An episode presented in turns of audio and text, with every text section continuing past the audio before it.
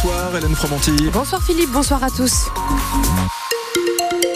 Un petit coup d'œil sur la route avec des conditions de circulation, pas d'accident mais chargé à certains endroits, la 22, un petit peu de circulation en accordéon sur la rocade nord-ouest, sens ouest calanglo également sur l'autoroute 1 jusqu'à Vandeville Templemar en direction de Paris, c'est un petit peu euh, récurrent et classique, avec également RN 41, là c'est avant le rond-point de Fournin-Web et entre le rond-point d'Illy et celui de la Nationale 47, et puis la 2, quelques petits coups de frein aussi dans le sens euh, Bruxelles-Paris, pont de Tri, tout ça, on est un peu, euh, voilà, un peu prudent, attention secteur du pont de Dourges également où c'est un petit peu plus dense. Côté météo, Hélène, encore du gris pour demain. Oui, la journée s'annonce euh, de nouveau couverte avec des brumes par endroits dans la matinée et même quelques gouttes par endroit le matin. Euh, du côté des températures, il fera entre 6 et 9 au lever du jour. On aura 9 à 12 dans l'après-midi. Et on revient sur ce d'abord, hein, sur ce procès assez rare qui s'est ouvert ce matin devant la cour criminelle du Pas-de-Calais. Oui, procès à Saint-Omer d'un gendarme du GIGN accusé d'avoir tué un homme de 23 ans en septembre 2018 à Fouquier-les-Lances. Ce les militaires interviennent près de l'aire d'accueil des gens du voyage de la commune pour interpeller des personnes soupçonnées de cambriolage. Et parmi ces personnes, il y a Henri L'Enfant, ce jeune homme qui ne sort pas de sa voiture quand les gendarmes le lui demandent et qui recevra une balle dans la nuque avant de décéder. Devant la cour depuis ce matin, l'accusé, auteur du tir, est resté sur sa version des faits.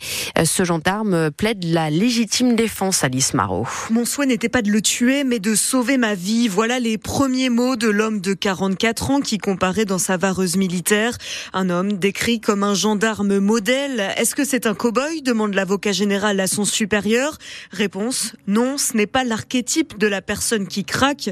Les uns après les autres, ses collègues décrivent quelqu'un de calme, de posé. Il n'a jamais eu de sanction.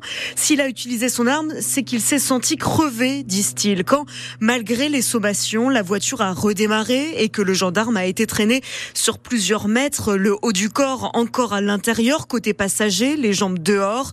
Mais peu importe ce qu'il a pensé, répond la famille de la victime, il ne faut pas oublier qu'en face, il y avait un être humain, un jeune de 23 ans non armé. Il n'était pas dangereux, insiste son grand frère. C'est pour que le gendarme voit son visage, qu'il le regarde dans les yeux, que les proches d'Henri L'Enfant ont installé une grande photo du jeune homme souriant à l'entrée du tribunal. Compte rendu d'audience signé Alice Marot depuis Saint-Omer. Demain, le tribunal va se pencher sur les circonstances de cette intervention avec le chef de l'enquête du GIGN, les experts légistes et balistiques. L'accusé cours jusqu'à 20 ans de réclusion criminelle. Le verdict doit être rendu jeudi.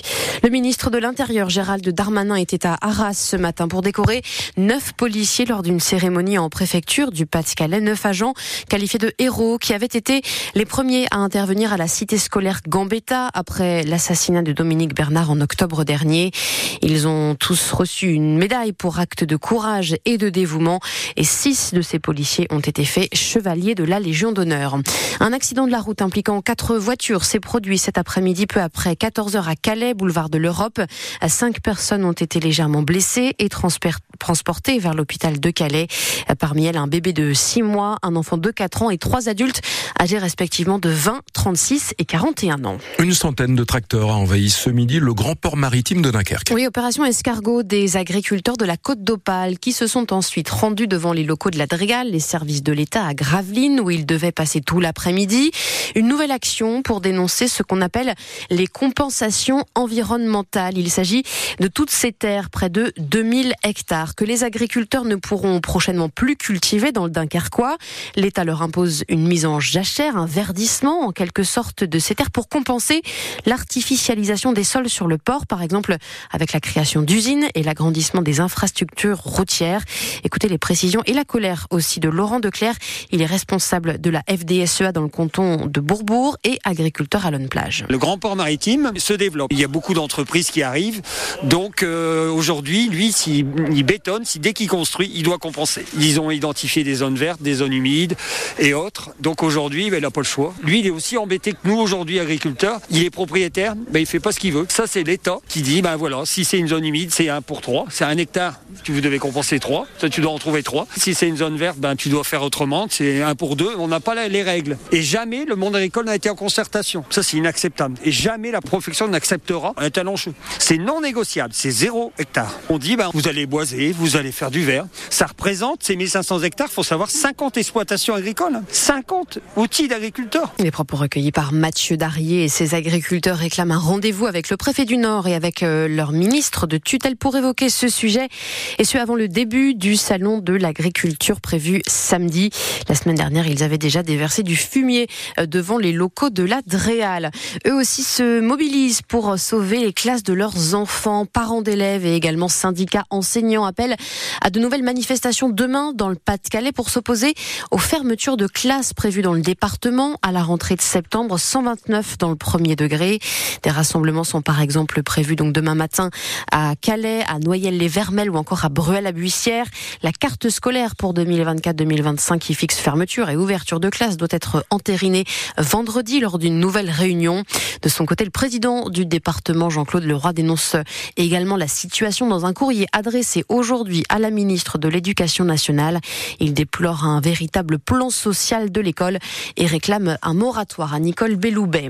L'année 2023 aura été un très bon cru pour le tourisme dans les Hauts-de-France. C'est ce que montrent les chiffres dévoilés par le comité régional du tourisme. 16 millions de nuitées enregistrées, soit une hausse de 3,6% malgré une météo moins bonne que l'année précédente. Cette hausse s'explique notamment par le retour des clients étrangers, particulièrement des Britanniques revenus en masse et qui restent nos premiers visiteurs devant les Belges, les Néerlandais et les Allemands. Et puis on parle de football dans une poignée de secondes avec comme chaque lundi votre émission Tribune Nord qui commence juste après ce journal. Sylvain Charlet et ses invités sont en train de se mettre en place pour débriefer des matchs de Ligue 1 du week-end. On reviendra sur la splendide victoire du LOSC 3 euh, à 0 face au Havre, le match nul entre Lens et Reims et puis retour aussi sur le derby du Nord en Ligue 2 remporté par Dunkerque au détriment de Valenciennes.